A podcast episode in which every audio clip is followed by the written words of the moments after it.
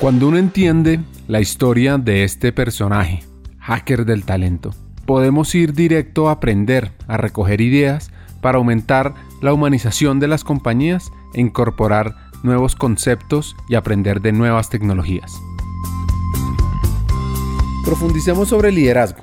Cuando uno lee sobre este tema a escritores fundamentales como Maxwell, una característica de un líder es que debe tener una visión clara y acciones específicas para identificar y superar barreras, donde por supuesto hay varios miedos a vencer. Yo creo que una barrera que veo es muy, relacionada con los sueños y es las expectativas de las personas y de la comunidad alrededor de sus sueños, porque cuando vos tenés una meta muy clara, que creo que eso es importantísimo tenerla supremamente clara, hay, hay una brecha que se genera y que se vuelve una barrera y es que hay veces la gente tiene claro para dónde va, pero no tiene tan claro el esfuerzo que esto requiere, los sacrificios que pueden impactar desde el punto de vista de que al final hay que priorizar y hay que hacer más renuncias para poder llegar a donde querés.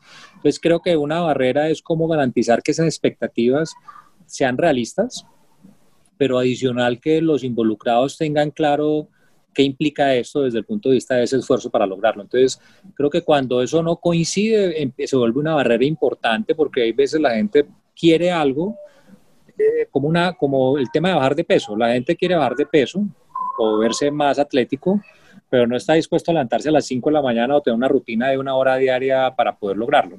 Cree que, cree que viendo el video de, de Rorris o de cualquier otra persona solo viéndolo va a lograrlo y eso no va a pasar. Pues, eso implica un esfuerzo y duele. Entonces creo que ese, ese yo creo que esa es la principal eh, barrera que veo y desde el punto de vista de miedo en recursos humanos, yo diría que la, a mí siempre me preocupa mucho el tema de, que nosotros como recursos humanos o como áreas de talento tengamos las personas que tienen esta convicción de la responsabilidad de nuestro rol como recursos humanos en general, porque yo creo que las personas de recursos humanos tienen que tienen un impacto mayor o una responsabilidad mayor desde el punto de vista de que de alguna manera nuestros comportamientos son los que son aprobados por, la, por las personas, es decir, un buen un ejemplo dramático o folclórico de esto puede ser es cuando haces vas a una fiesta o una reunión corporativa y, y que al final hay un cóctel. El de recursos humanos no se puede emborrachar, o sea, su responsabilidad es superior, o sea, no, no, ni siquiera en un detalle eso es tan, tan simple podrá eh, otro eh, cometer el error de, de, alicorarse y excederse en algo, pero el de recursos humanos no lo puede hacer. O sea, tu rol es superior desde el punto de vista de que tú eres un ejemplo, desde ese punto de vista que marca la pauta de cultura, de comportamiento y que tiene que liderar con ejemplo las cosas que, tienen, que queremos lograr como organización. Entonces, eso me, eso me preocupa porque implica, obviamente, tenerlo muy claro, pero también creo que implica tener interés genuino por las personas para conectar con el negocio. Porque creo que también termina pasando que en el área de recursos humanos hay veces llegan personas que lo ven como una, un rol de paso. También veo que hay veces lo, lo ven como la manera de poder llegar a un cargo directivo pasa como en cualquier carrera o cualquier área. Si no estás por convicción o no tienes claro que, cuál es tu responsabilidad en ese rol de recurso humano en este caso, pues creo que es fatal y, genera un problema muy grave para una organización cuando tenés las personas equivocadas en un área de talento. Entonces eso, eso me preocupa siempre mucho. Clara desde el punto de vista de la responsabilidad que esto implica.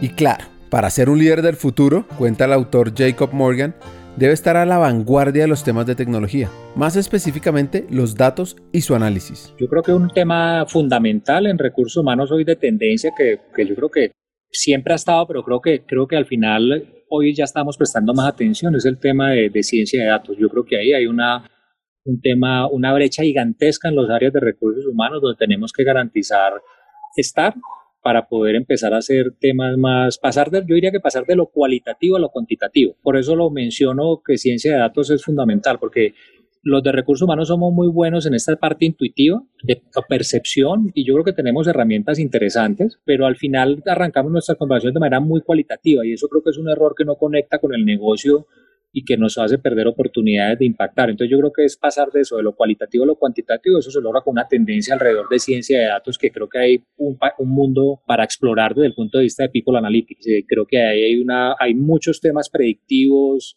prospectivos para poder, por ejemplo, empezar a, a hacer algo más prospectivo desde el punto de vista del liderazgo. Desde que contrataba a una persona y sea analista, un cargo súper básico, cómo con herramientas predictivas puedes empezar a identificar realmente su probabilidad de que realmente pueda tener las skills para ser exitoso siendo líder. Y, para eso tenés que usar ciencia de datos. Eh, entonces, ese puede ser un ejemplo, pero también desde el punto de vista de atracción de talento, en el caso de, o de promoción de talento, para poder entender eh, realmente qué personas son los más influyentes en tu organización, por ejemplo, para poderlos identificar esos líderes informales con datos, que, eso se llama ONA específicamente, que es Organizational Network Analysis.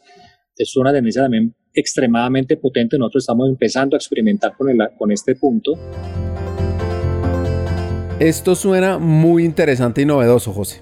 Y para nuestros oyentes, que son líderes de talento humano, ¿cómo hacemos para poner en práctica la ciencia de datos? Eso que llaman ONA, donde sus siglas en español significa análisis de redes organizacionales y por supuesto otras tendencias tecnológicas clave.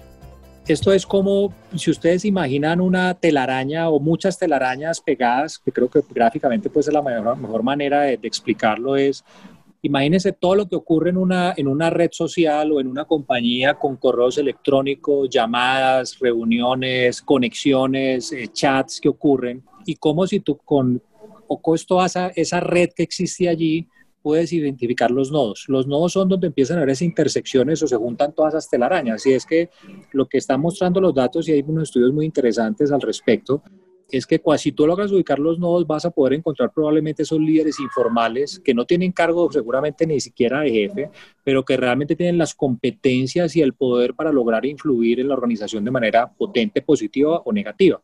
Entonces, probablemente si tú vas a hacer un proceso de, de talento, de matriz de talento, o identificación de gente con potencial, tal vez un paso más efectivo es hacer, una, hacer, algún estudio de redes organizacionales que se llama ONA y seguramente vas a poder detectar mucho más rápido cuáles son esos líderes o esas personas que tienen ese potencial con mayor predictibilidad porque son personas altamente consultadas o por donde usualmente pasan todas las decisiones y eso se, se, consigue por medio de este tipo de estudios que no son tan sencillos, pero que efectivamente te empiezan a arrojar unos datos potentes para este tipo de cosas. Entonces, ¿y cómo lo uso prácticamente? Pues puedo usarlo en dos ejemplos muy sencillos. Uno, lo que les decía, puedo identificar líderes futuros de la organización por este medio y ahí no estoy haciendo assessment ni estoy haciendo las clásicas calibraciones de talento que tienen igual una parte subjetiva. Entonces, puedes poner un poco más de ciencia de datos a, a, ese tipo de, temas para matriz de talento. Pero otro ejemplo pragmático es, imagínate también, si estás haciendo un proceso de transformación en la organización, donde haces los clásicos procesos de cambio, donde juntas la gente, haces un buen plan de comunicación y haces un proceso robusto, si más bien eh, vas a hacer tu proceso de cambio de transformación y ubicas esos nodos, esas personas que ocupan esos nodos y probablemente focalizas tu esfuerzo de cambios en esos nodos. Es altamente probable que si solo usas esos nodos, esas personas que ocupan los nodos, tu proceso de transformación va a ser mucho más acelerado y mucho más eficiente porque vas a tener información que vas a poder poner top-down, pero también vas a poder tener un, un canal directo tremendamente eficiente, bottom-up, para poder ir midiendo la transformación y poder hacer todo el proceso de manera más rápida. Entonces, ese es el poder de un tema de, de Organizational Network Analysis que, que, creo que es bastante potente y que está muy en tendencia. No hay muchas compañías trabajando en el tema pues que tengan resultados ya más tangibles para que muestren unos casos de estudio más potente y los pocos que la tienen no lo comparten por obvias razones, pero, pero creo que es una tendencia muy, muy buena para poder trabajar. Creo que hay un tema de inteligencia artificial también que la gente de recursos humanos tiene que estar, que impacta temas de experiencia de empleado, que impacta justamente temas también de atracción, de desarrollo de talento e inclusive de servicio per se para poder atender a los, a los empleados de una manera mucho más eficiente. Y creo que también otra tendencia muy clave de, alrededor de realidad virtual para todos los temas de desarrollo de talento, procesos de onboarding. Walmart tiene un programa muy interesante de realidad virtual y varias compañías están bastante avanzadas allí y creo que esto acelera la puesta a punto de las personas en un nuevo rol entrando a la compañía o cuando haces una promoción a cargos más críticos donde efectivamente las curvas de aprendizaje se vuelven relevantes y donde ahí la realidad virtual puede jugar un papel fundamental desde el punto de vista de acortar esos tiempos de alistamiento. Hagamos una pausa. Hackers del Talento busca humanizar las compañías, compartir experiencias y mejorar la realidad laboral en Hispanoamérica. Necesitamos de una comunidad, porque solos imposible. Así que tu apoyo es fundamental. ¿Cómo? Compartiendo nuestros episodios por WhatsApp, por las redes sociales, suscribiéndote a nuestras plataformas y comentando. Ya hay varios que se han montado en esta comunidad. Gracias a Crip Bogotá por tu apoyo y cerramos esta pausa, continuemos con el episodio. El talento claramente debe retarse y crecer. ¿En cuáles competencias se debe uno enfocar para evolucionar? Hay varias, pero creo que me focalizaría en una alrededor de fluidez digital, todo el tema de cómo realmente, claro, hay una generación que es nativa digital, pero tenemos en las compañías también mucha gente que no lo es y necesitamos garantizar que en esa transición tengamos fluidez digital. Fluidez digital. Entonces creo que esa es fundamental para poder realmente, y creo que la estamos poniendo a prueba ahorita con esta virtualidad y se ve muy evidente, entonces eso es una competencia que estamos trabajando y que necesitamos también que, que venga inmersa en la gente que contratamos. Creo que el tema de, ciencia de datos desde el punto de vista de cómo logramos desarrollar unas habilidades de análisis de informaciones y entender el valor de los datos para poder tomar decisiones y tomar cada vez más decisiones con buenos datos o una calidad de datos se vuelve fundamental. Entonces, una competencia desde el punto de vista que la competencia no es ciencia de datos, obviamente, pero esa habilidad numérica o capacidad de análisis se vuelve crítica y fundamental. Yo creo que ese es un tema tremendamente relevante. Creo que hay otra competencia más, eh, menos técnica que está enfocada al tema de adaptabilidad cómo soy capaz realmente de tener agilidad de cambio, porque creo que esto va a ser cada vez más acelerado, entonces eso me parece vital. Y creo que también hay otro par que de alguna manera no es que sean nuevas, pero que tienen una relevancia hoy mucho más importante eh, y va a tomar cada vez más relevancia, justamente porque con todo este tema de, de, de tecnológico, digámoslo así, y que todas las tareas más repetitivas cada vez la va a hacer mucho mejor un robot y, las, digamos que las personas las vamos a usar más y contratar mucho más para labores de más valor agregado. Para mí creo que hay dos que, que siempre han estado, pero que, que, hoy toman esa relevancia, que es uno la agilidad de aprendizaje. O sea, creo que tenemos que volvernos como el camaleón que va pasando eh, de un lado a otro y va cambiando de colores. Yo creo que así le va a pasar a las, a las personas en las compañías. Va a tener que ir cambiando de rol con mayor frecuencia y van a tener que ir aprendiendo nuevas tecnologías, nuevas cosas con mayor frecuencia. Entonces, ese músculo de aprendizaje que todos tenemos desde niño y que nunca, siempre lo, lo tenemos, y es innato, pero que vamos perdiendo por, por falta de uso, que se vuelve crítico para, para, para el futuro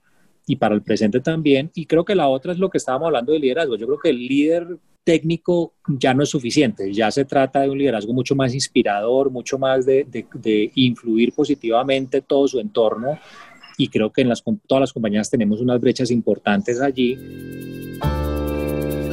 Este episodio lo queremos traer de vuelta a un tema más personal, así que José nos contó cuál es el mejor consejo que le han dado. Uf, lo tengo tatuado. La carrera depende de mí. Un jefe me lo dijo en un momento, justo en consultoría, cuando, cuando te conté en la historia que pasé a consultoría y que me vi en el espejo. Una persona que aprecio muchísimo, que es, que es un buen mentor y que todavía lo tengo de mentor, me dijo eso y eso me impactó. Y creo que es el, el concepto de esto es, o, lo, o la frase significa básicamente es, si tú esperas que tu carrera dependa de tu jefe o que tu jefe sea bueno, fantástico, que tu compañía sea fantástica o que el puesto que te dieron es fantástico, tu carrera va a ser un fracaso. La carrera depende de mí. Y la carrera depende de mí es yo soy el dueño de mi carrera, yo soy el que tengo que verme al espejo y ver cómo lo hago distinto, cómo realmente mejoro. Y si algo sale mal, lo que tengo que pensar es qué hice, qué, qué tengo que hacer distinto y qué, qué puedo haber hecho mucho mejor por supuesto hay responsabilidad de mi líder o de mi jefe, por supuesto puede haber responsabilidad de la compañía o del entorno, pero, pero si yo espero que sea el entorno el que gestione mi carrera o una compañía gestione mi carrera, creo que estoy perdido. Y así como hemos aprendido en este episodio de Hackers del Talento, queremos que José nos cuente cuál es el mejor consejo que él da. No sé si bueno, pero, pero me marcó mucho porque en la historia que te conté también creo que yo fui un líder bastante, bastante mediocre en mis inicios de carrera por, pues por inmadurez y por creerme mejor. Entonces, creo que un, buen consejo que procuro darlo y procuro practicarlo es no lideres como te lideran. Es decir, cuando es una muy mala excusa dar que yo lidero por, de esta manera mediocre porque mi líder no es tan bueno. Yo creo que uno tiene que liderar como, como corresponde, es decir, con una entendiendo que tu responsabilidad es mayor y que no importa si a ti te lideran mal o tienes un mal jefe, y tú no puedes liderar de esa manera, sino que tienes que liderar como realmente corresponde porque tú impactas a otras personas, tú tienes un equipo a cargo, tú tienes una responsabilidad como compañía y no es una buena excusa ni es aceptable que lideres como te lideran. Hackers del Talento busca ser una comunidad de aprendizaje para hacer de talento humano un área relevante y estratégica en toda Latinoamérica. Y las dos acciones que nos cuenta el vicepresidente de protección son realmente importantes en estos momentos. Dos, yo diría, uno, hay que entender el negocio aceleradamente. Es decir, si uno llega a un rol nuevo, una compañía nueva, lo primero que el y lo que yo hago que creería que puede ser tal vez el consejo es tome el PIG de la compañía revíselo a fondo, entiéndalo a fondo, pregunta con, pregunte el PIG de la compañía y pregunte también cuál es el pronóstico de ese PIG o las proyecciones que tienen a tres o cuatro años. Creo que si uno como recursos humanos es lo primero que hace, seguramente va a poder encontrar dónde están las oportunidades para impactar desde recursos humanos. Entonces yo creería que ese tal vez creo que es uno, uno crítico que, que recomendaría. Y yo creo que el segundo que me parece vital es contrate gente mejor que usted me parece que es fundamental. Si uno contrata gente buena, no es suficiente en recursos humanos. Hay que contratar gente mejor que uno. Es la única manera de que realmente luego puedas estar pensando mucho más en el negocio y pues puedas llegar inclusive a ser CEO de una compañía. Para cerrar este episodio, aquí van nuestros tres hacks del talento. Primero, conocerse a sí mismo para saber qué quiere y cómo seguir mejorando. Dos, aprender constantemente, especialmente de temas tecnológicos y humanos. 3. Pasar de ser un líder técnico a un líder al servicio de los demás que fomente los resultados extraordinarios. Nos vemos en el siguiente episodio. Sigamos hackeando el talento.